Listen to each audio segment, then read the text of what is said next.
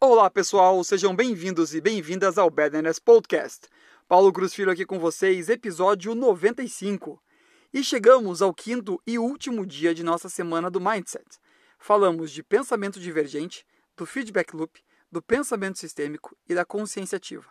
Basicamente, falamos da história das rãs sobre pensar diferente dos outros, do caso do fazendeiro e do padeiro sobre as consequências de suas próprias ações, da história da pedra do rei sobre a capacidade de olhar sistemicamente e do caso do garoto e a cerca sobre ter a consciência ativa sobre o que fazemos.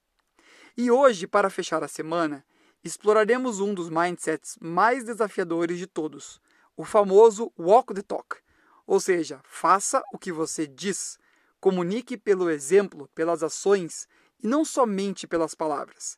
Nada de faça o que eu digo, mas não faça o que eu faço. Isso não faz sentido algum para sua evolução. Para ilustrar, prestem atenção nessa história.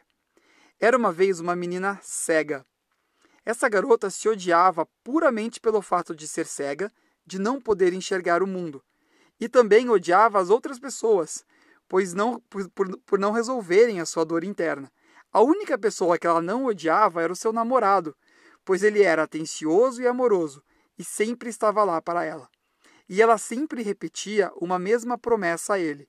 Ela dizia que se ela pudesse ver o mundo, ela se casaria com ele. Um dia, ela recebeu uma notícia surpreendente. Alguém tinha doado um par de olhos para ela, e ela prontamente aceitou. E agora, ela podia ver tudo, toda a beleza do mundo. Ela podia ver inclusive o seu namorado. E ao sentir o seu olhar, o namorado perguntou a ela: Agora que você pode ver o mundo, quer se casar comigo? E a menina ficou chocada ao ver que seu namorado também era cego. Ela então se recusou a casar com ele. Triste e desiludido, o namorado foi embora em lágrimas. No dia seguinte, ele escreveu e enviou uma carta para ela que dizia: Apenas te peço que, por favor, cuide bem dos meus olhos, querida. Qual a moral dessa história? Quando as nossas circunstâncias mudam, nossa mente também muda, nosso sentimento também muda. Portanto, as promessas e compromissos que você faz e assume hoje estão vindo de um espaço de necessidade e carência ou daquilo que você realmente acredita, da sua essência, dos seus princípios, da sua integridade.